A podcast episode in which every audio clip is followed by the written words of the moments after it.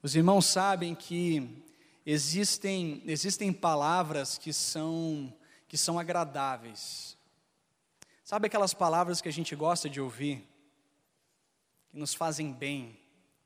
É, normalmente a gente vem nessa expectativa, mas tem palavras que a palavra de Deus muitas vezes ela nos inquieta, ela nos ela mexe, ela faz com que a gente revisa algumas coisas da nossa vida, ela ela afirma, de repente, situações, contextos que a gente não, não prestou atenção. A gente, quem sabe, é, muitas vezes a gente se deixa influenciar muito mais pela cultura, pelas coisas que nós é, vivenciamos no nosso dia a dia, na maneira como as pessoas nos aconselham, como as pessoas estão vivendo, e o ser humano, ele, ele não é nada autêntico, porque o ser humano ele tem a tendência sempre de buscar a aprovação dos demais. Então, a segurança de muitas pessoas está em fazer o que a maioria das pessoas fazem. Essa é uma aprovação social básica.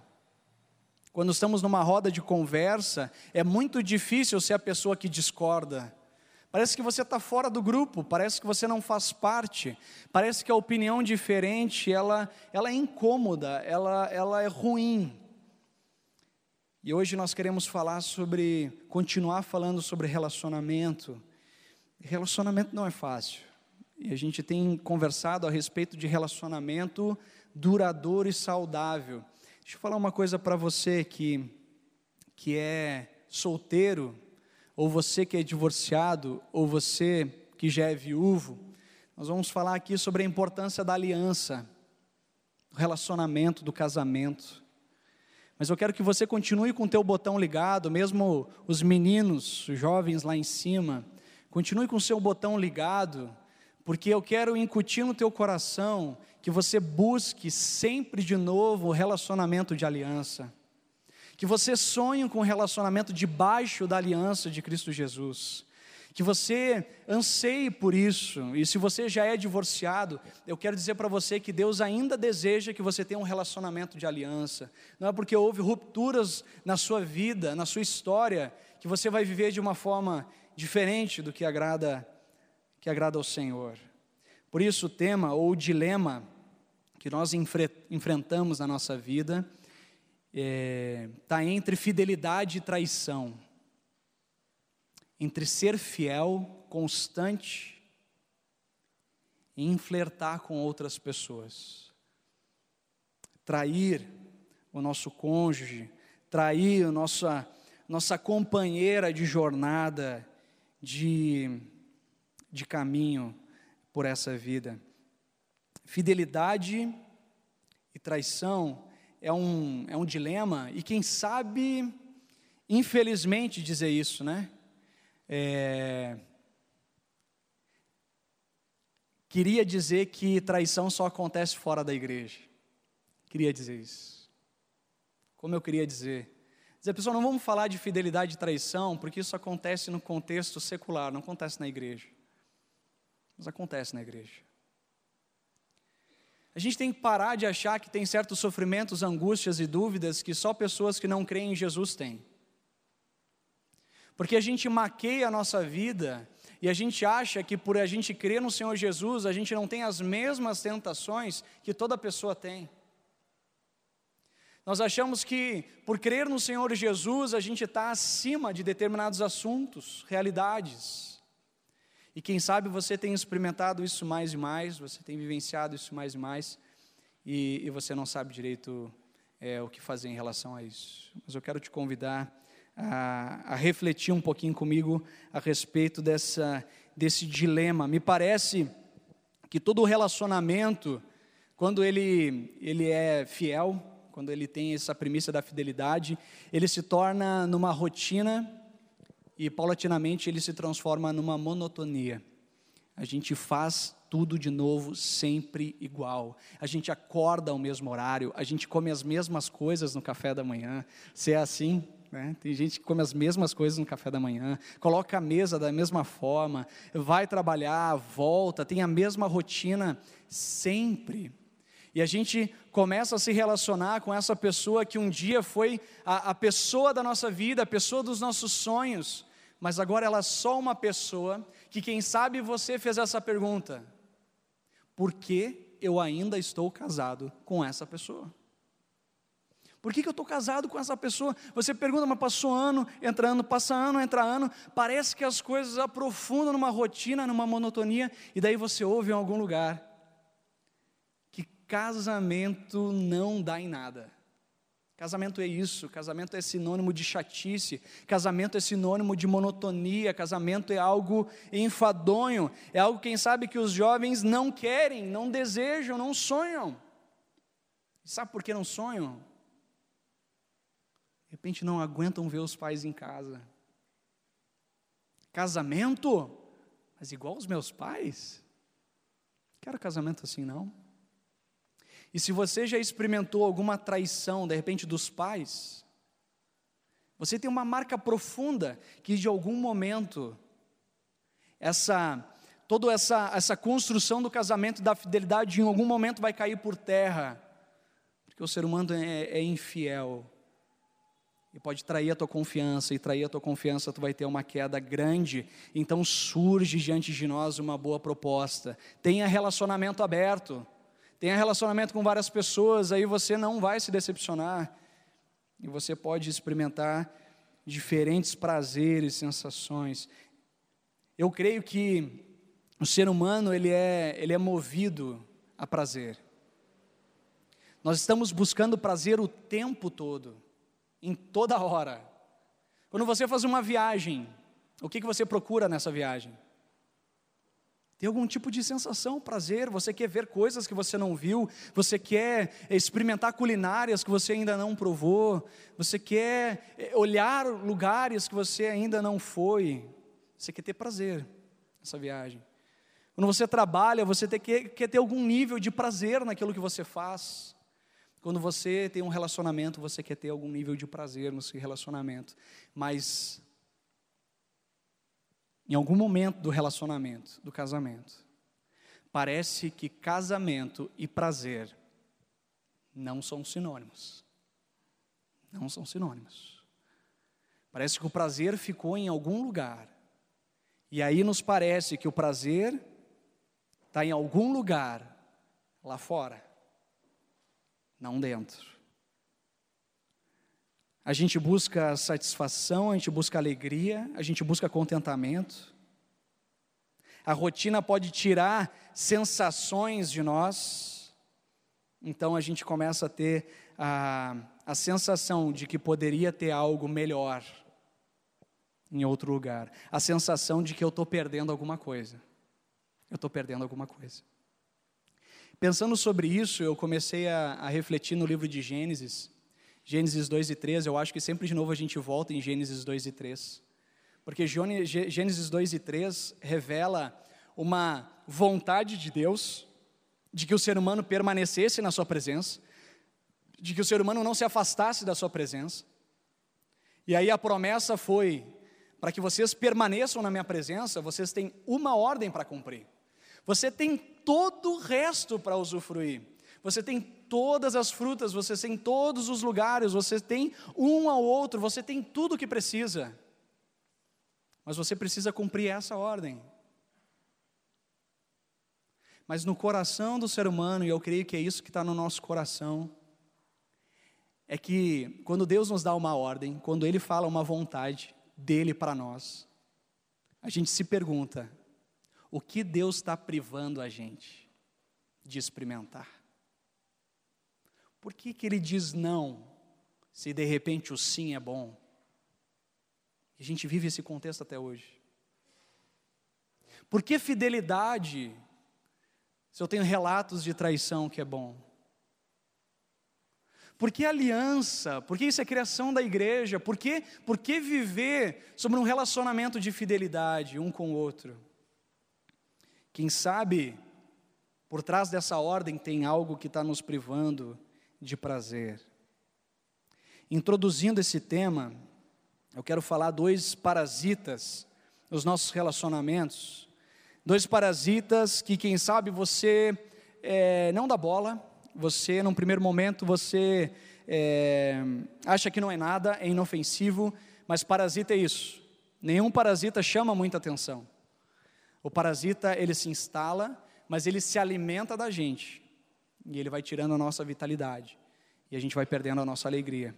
A primeira, primeiro parasita que eu queria compartilhar com os irmãos, que tira a nossa vitalidade do nosso relacionamento, é a pornografia. A pornografia é algo mundialmente aceito. Na verdade, a pornografia, existem estatísticas que mostram que dos cinco sites mais vistos no mundo todo, isso inclui o Google, o YouTube, tá sites de pornografia. Isso significa que boa porcentagem da igreja olha a pornografia, porque é uma porcentagem mundial. Só que a pornografia é algo que a gente faz normalmente no secreto. E a gente acha que não tem problema nenhum olhar pornografia. A gente acha que não tem dano nenhum para nós e nem para o nosso relacionamento. É só um prazer que você tem ali e depois você segue adiante. É um objeto para suprir uma necessidade pontual. Mas esse objeto que faz a gente ser suprido de uma maneira pontual, faz a gente ver o sexo como algo que nós suprimos pontualmente. Não dentro do relacionamento, não dentro de uma aliança, não dentro de um companheirismo, de um cuidado um com o outro, de um relacionamento que a gente desenvolve, onde um sexo é uma bênção criada por Deus para ser usufruída na relação de aliança. Mas estudos mostram que a pornografia, pouco a pouco, faz a gente olhar para o sexo oposto também como um objeto. Um objeto a ser conquistado. Um objeto para suprir uma carência que eu tenho. Desculpa, gente, pornografia é uma escola para o adultério.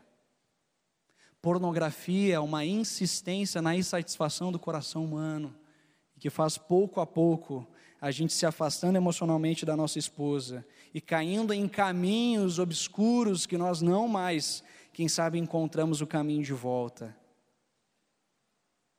Livre-se da pornografia. Esse é o primeiro parasita dos nossos relacionamentos, que parece inofensivo, mas que tem grande dano na nossa vida. Segunda, conselhos furados. Uma pergunta bem simples. Quem são as pessoas que você busca quando você precisa de um conselho importante? Quem são essas pessoas?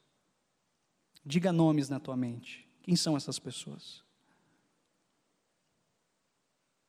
Agora, essas pessoas são comprometidas com o Evangelho? Elas têm a capacidade de dizer não aquilo que você quer ouvir, mas aquilo que é a vontade de Deus? Fuja dos conselhos furados. A palavra do Senhor diz que, em primeiro lugar, a gente deve encontrar satisfação na presença dEle. Em primeiro lugar, Deus deseja que a gente busque satisfação na presença dEle. A palavra do Senhor diz no Salmo 1: Como é feliz aquele que não segue o conselho dos ímpios, não imita a conduta dos pecadores, nem se assenta na roda dos zombadores. Ao contrário, sua satisfação está na lei do Senhor, e nessa lei medita dia e noite. Presta atenção nesse versículo que diz: não segue, feliz é aquele que não segue o conselho dos ímpios, aquele que não imita a conduta dos pecadores, aquele que não se assenta na roda dos escarnecedores. O que ele está falando é o seguinte: cuida com quem influencia as suas decisões. Porque aquelas pessoas que a gente anda, é inevitável a gente começar a absorver algumas coisas dessas pessoas. Porque a gente está falando como elas falam, a gente começa a relativizar alguns princípios importantes nossos, porque a gente está sendo sempre de novo bombardeado por princípios que não são de Deus. E aquilo que era tão real na nossa vida, tão importante, se torna algo é, negociável. Conheci muita gente na caminhada de fé, principalmente quando adolescente, tem aquele fervor, aquela busca pela vontade de Deus. Quando chega nos seus 25 anos, passa pela universidade, começa a relativizar todas as coisas. Por quê? Começou a ser influenciado por pessoas que não amam a Jesus e não querem um relacionamento profundo com Ele. Por isso que a palavra de Deus diz: a sua satisfação precisa estar na lei do Senhor, e nela você precisa meditar dia e noite. Você tem prazer ao ler a palavra de Deus? Você tem prazer? Você tem prazer em abrir esse livro aqui? Pegar o livro e hoje eu quero, eu quero, eu quero ouvir a palavra do meu Deus. Você tem prazer? Pegar a palavra e, e se alimentar com ela e, e, e ouvir dela, experimentar o que o Senhor deseja. A minha, a minha oração sempre quando eu pego a Bíblia é: Deus, por favor, me revela um pouquinho mais quem o Senhor é. Essa é a minha expectativa sempre quando eu leio a Bíblia. Eu fico tentando compreender mais quem o Senhor é, a grandeza dele, o poder dele, a bondade dele, experimentar mais do amor que vem do Pai, esse desejo, esse prazer na presença dele. Mas também Jesus aprofunda isso e diz: quando orar, vá ao teu quarto, fecha a tua porta e ora a seu pai que está em secreto. Então, seu pai que vem em secreto recompensará. E ele está falando, gente, de uma maneira muito simples, que a gente pode encontrar prazer ao fechar a porta do nosso quarto e a orar a Deus. E esse Deus que nos vê em secreto, esse, vê que, esse Deus que vê as nossas angústias, que vê as nossas dúvidas, que vê tudo aquilo que a gente passa, Ele, ele atende às nossas orações, ele, ele acalma as nossas ansiedades. Ele nos coloca de novo num prumo, num, algo orientado, guiado por Ele. No simples encontro de oração com o Pai. Quando você pensa em desistir do seu relacionamento, você está perto ou distante de Deus?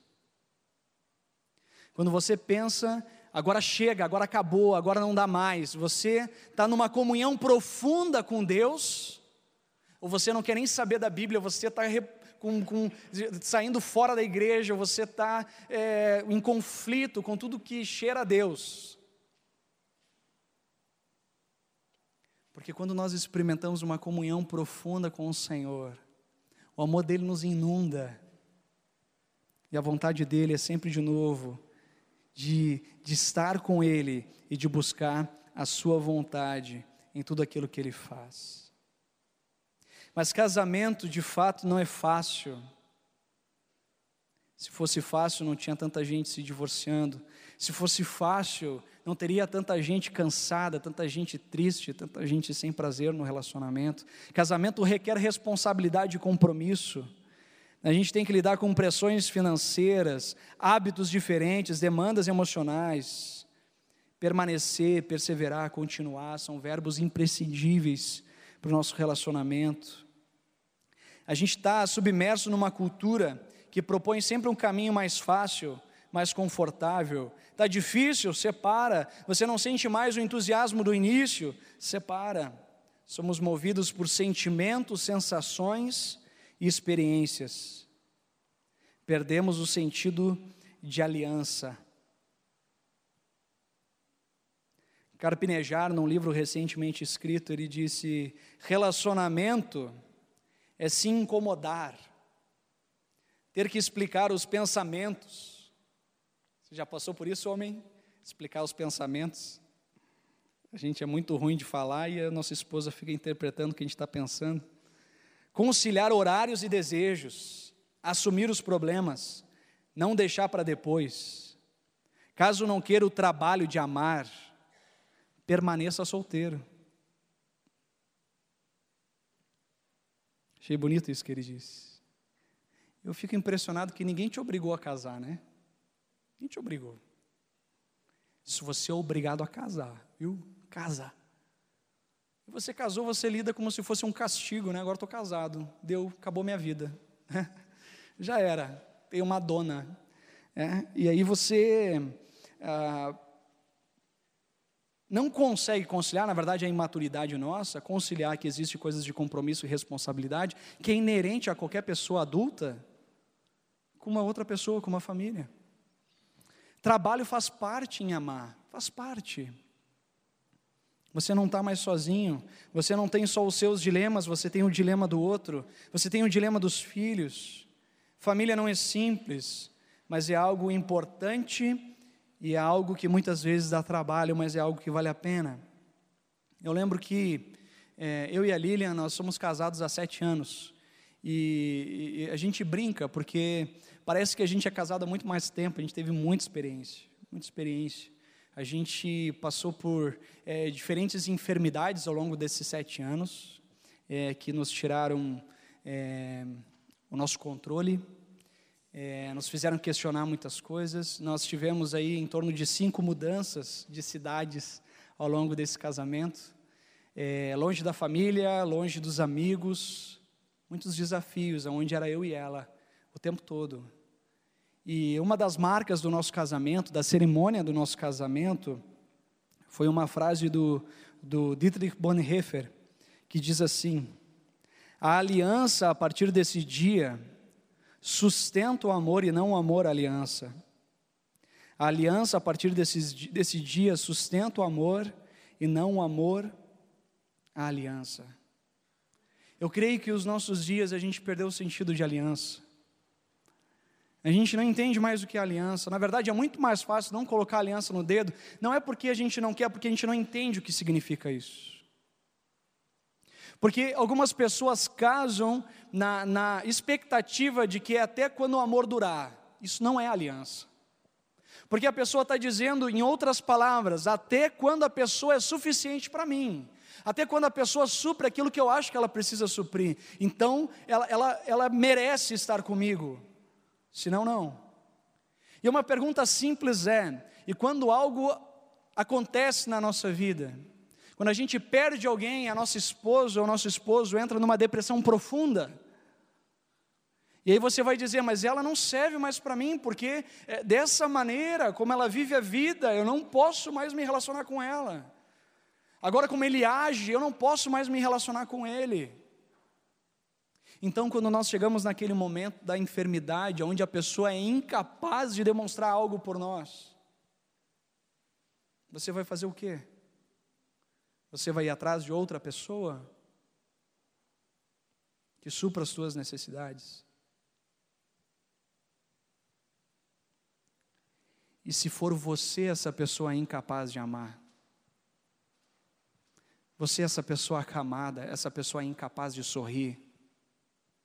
Você quer que a sua esposa esteja do teu lado, te abraçando, te fazendo carinho, te alimentando, fazendo a tua barba, ou que ela encontre alegria em outros lugares.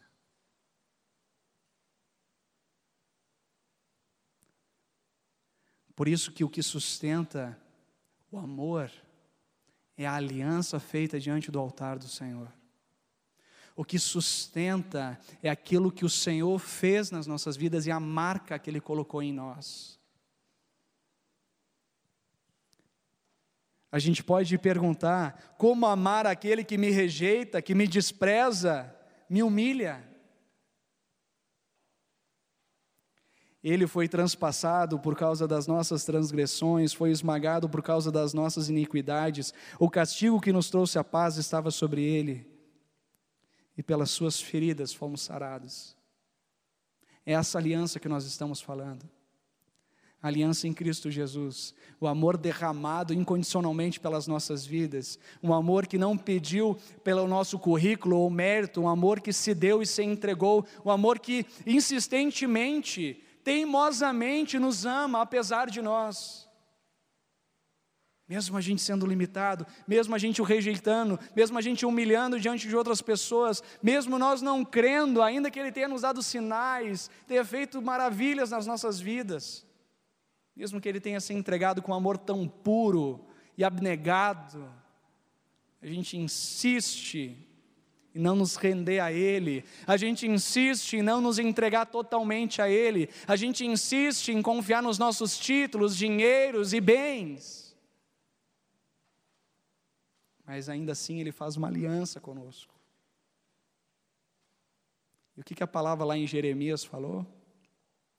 Eu, o Senhor, faço uma aliança permanente. Note essa palavra permanente. É permanente, gente. Ele não abre mão de nós, ele não abre mão de um relacionamento conosco, ele não abre mão de nos amar insistentemente. E quando a Bíblia fala de ter prazer em meditar na Bíblia dia e noite, quando a Bíblia fala em ter prazer no nosso quarto, no secreto com o Pai, Ele está falando: tenha prazer nessa aliança feita em Cristo Jesus, tenha prazer nesse amor irrevogável de Deus.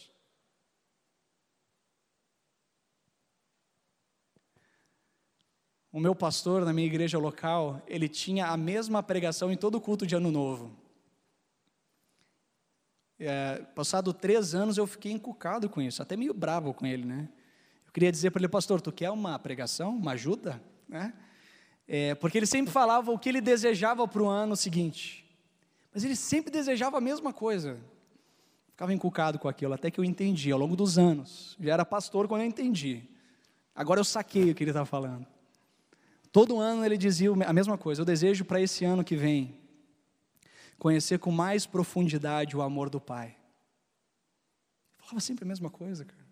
Mas que pastor que insiste em conhecer o amor do Pai, o amor de Deus por Ele, a profundidade desse amor. E aí eu cada vez mais percebo que a grande X da questão na nossa vida é da profundidade que nós conhecemos a Deus e não na imaturidade dos nossos relacionamentos, porque a imaturidade dos nossos relacionamentos diz respeito a nós estarmos no controle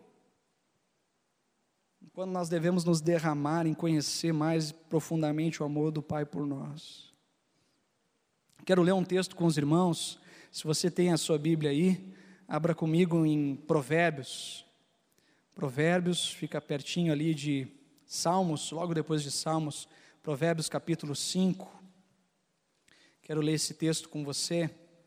Esse texto profundo das Escrituras Palavra de sabedoria de Salomão, direto para o nosso coração, que diz respeito às, às ameaças, aos medos que nós temos nos nossos relacionamentos, mas ele nos encoraja a viver a vontade do Pai. E ele diz assim: Meu filho, dê atenção à minha sabedoria, incline os ouvidos para perceber o meu discernimento. Assim você manterá o bom senso e os seus lábios guardarão o conhecimento. Ele está dizendo: meu filho, senta, ouve mais de mim, ouve mais de mim. E aí ele começa com algumas, alguns conselhos. Pois os lábios da mulher imoral destilam como mel, sua voz é mais suave que o azeite, mas no final é amarga como fel. Afiada como uma espada de dois gumes, os seus pés descem para a morte os seus passos conduzem diretamente para a sepultura. Ela nem percebe que anda por caminhos tortuosos e não enxerga a vereda da vida. Agora então, meu filho, ouça-me, não se desvie das minhas palavras, fique longe dessa mulher, não se aproxime da porta de sua casa, para que você não entregue aos outros o seu vigor nem a sua vida a algum homem cruel para que estranhos não se fartem do seu trabalho e outros não se enriqueçam à custa do seu esforço. No final da vida você gemerá com sua carne e seu corpo desgastados. Você dirá: Como odiei a disciplina, como o meu coração rejeitou a repreensão. Não ouvi os meus mestres, nem escutei os que me ensinavam. Cheguei à beira da ruína completa, à vista de toda a comunidade. Presta atenção agora beba das águas da sua cisterna, das águas que brotam do seu próprio poço. Por que deixar que as suas fontes transbordem pelas ruas e os seus ribeiros pelas praças? Que elas sejam exclusivamente suas, nunca repartidas com estranhos. Seja bendita a sua fonte, alegra-se com a esposa da sua juventude gazela amorosa, corça, graciosa, que os seios de sua esposa sempre o fartem de prazer e sempre o embriaguem com carinhos dela. Porque meu filho ser desencaminhado pela mulher imoral, porque abraçar o seio de uma leviana, o Senhor vê os caminhos do homem e examina todos os seus passos. As maldades do ímpio o prendem, ele se torna prisioneiro das cordas do seu pecado certamente morrerá por falta de disciplina, andará cambaleando por causa da sua insensatez. Que palavra de Provérbios. Ele fala de uma ameaça muito clara para nós. ameaça de que parece que o prazer está logo ali fora, o prazer daquilo que nós precisamos usufruir, é, que nós estamos perdendo, está logo ali, e ele diz, através do versículo 3: Os lábios da mulher imoral destilam mel. Parece que a traição é uma aventura. Parece que a gente volta a ter aquele, aquele sentimento do namoro, da adrenalina, do, do, do, ficar vermelho, do tremor na mão, e parece que de novo a gente está vivendo aquela, aquela expectativa da conquista novamente. E a palavra de Deus diz: os lábios são como mel, mas no final é amarga como fel. Ele diz: olha, essa adrenalina pode ser boa no início, pode ser injetado e parece que te deu de novo vitalidade, mas depois ela te leva para um poço fundo, para uma culpa, para um remorso, para uma dor, que quer você deseje isso ou não, você acaba vivendo, você acaba experimentando a dor, o sofrimento que essa esse caminho te levou. Eu não sei se você tem flertado com um colega de trabalho, com um vizinho, com um amigo, mas é tempo de se arrepender e buscar a fidelidade. Não sei se você tem é, traído o seu cônjuge por meio da pornografia, é tempo de se arrepender e buscar o caminho da fidelidade. Não sei se você já consumou a traição, não só flertou, mas há perdão na presença de Deus, há perdão no Pai. E eu quero terminar encorajando os irmãos a viver um relacionamento debaixo da aliança. E é isso que eu quero encorajar os irmãos. É, falamos de ameaças, falamos de situações que são difíceis para nós, mas eu quero mostrar para os irmãos vale a pena buscarmos viver debaixo da aliança. E a palavra do Senhor diz que a primeira coisa, ele destaca, é que o casamento ele é tão maravilhoso, ele é tão precioso, porque existe uma palavra chamada exclusividade. Por que, que a sua esposa não é igual às outras mulheres? Porque só ela é sua, só ela é sua, e de mais ninguém. Exclusividade, ela é sua. Por isso que a palavra do Senhor diz lá em Cantares: O meu amado é meu e eu sou do meu amado. Essa, essa, esse relacionamento um para com o outro. Com quem você pode dizer isso? Teve uma época da nossa vida que uh, eu passava três dias numa cidade onde eu estava trabalhando e a Lilian estava trabalhando em outra cidade. Eu passava três dias sozinhos, sozinho. E uh, as amigas da Lilian do trabalho dela ficavam impressionadas com isso. Mas como o teu marido está sozinho três dias? Mas já deve ter uma outra mulher, ele já deve ter uma outra pessoa. Né? Como é que tu deixa teu marido três dias sozinhos numa cidade? Entende que a, a nossa cultura, ela, ela tenta suavizar a realidade que nós estamos vivendo através de um relacionamento aberto, mas o que ela mais quer é experimentar a fidelidade. Quando uma pessoa diz assim, eu traí e tal, mas pô, todo mundo trai, né? Daí a esposa trai o cara. Não, mas como assim me trair? É, porque quando é nós que fazemos, ok, mas quando nós sofremos é difícil. É, e com isso eu estou dizendo que o nosso coração ele anseia por fidelidade, exclusividade. Por isso que a palavra em Provérbios diz: beba das águas da sua cisterna, das águas que brotam do seu próprio poço. Cisterna era algo é, imprescindível para aquele tempo.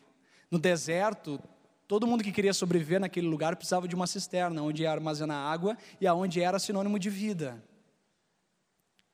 Mas perceba que na sua cisterna existe vida, na outra cisterna não.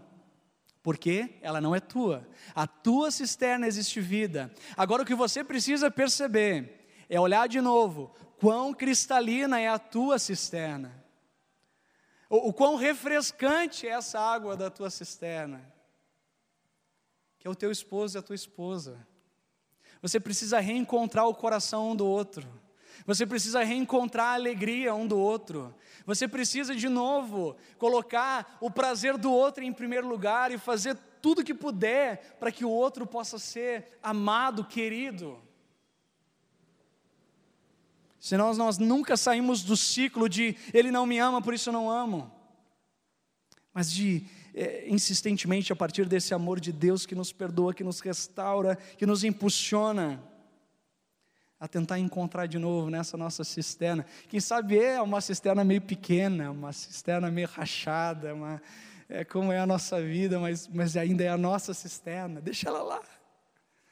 É a nossa. É a nossa. Ah, tem uns hábitos meio chato, mas é nossa, é a nossa cisterna. É o nosso jeito, é, é a nossa família. É, a gente construiu algo, é algo especial, é algo que vem de Deus. E aí ele aprofunda isso e diz: encontre verdadeira alegria e prazer no seu casamento. Ele diz uma palavra muito preciosa para mim: alegre-se na esposa da sua juventude. Alegre-se na esposa da sua juventude. Retorne para a razão pela qual fez vocês se aproximarem. E a pergunta que eu tenho feito essa semana a respeito dessa palavra é como encontrar a alegria no nosso relacionamento. Como encontrar a alegria no nosso relacionamento.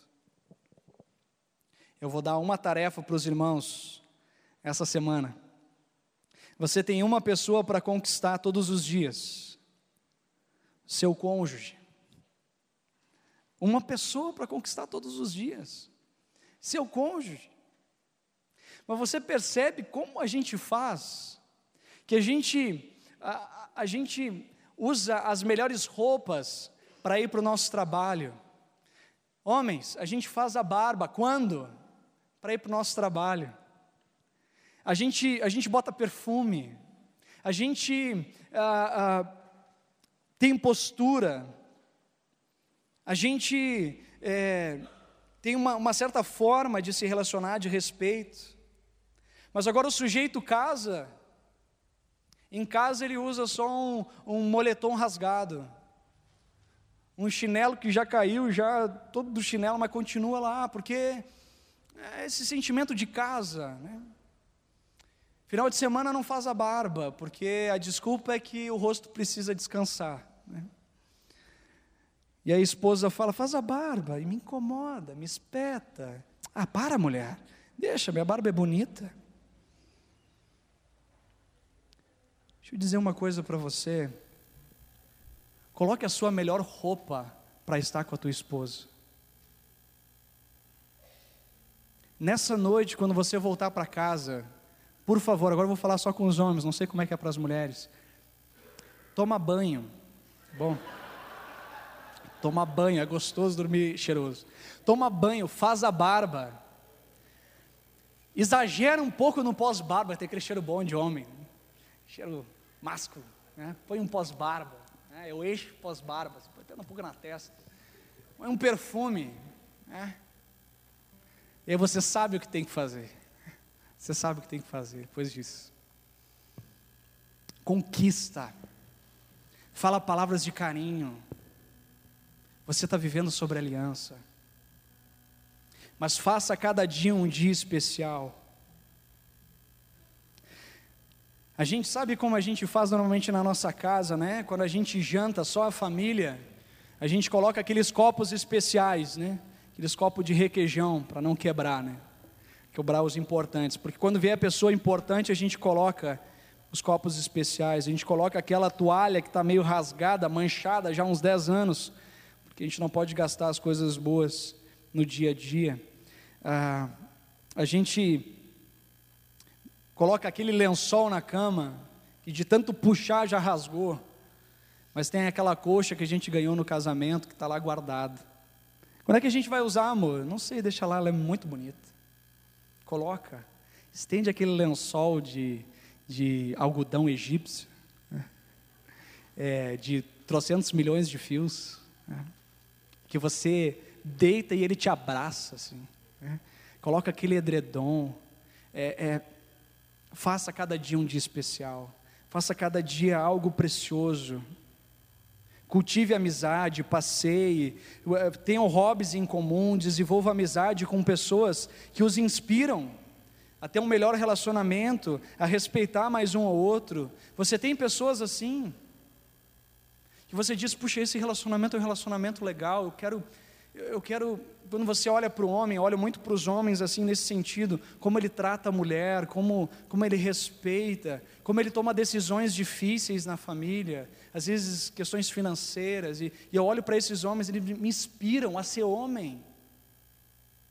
Não buscar conselho no boteco para continuar sendo moleque.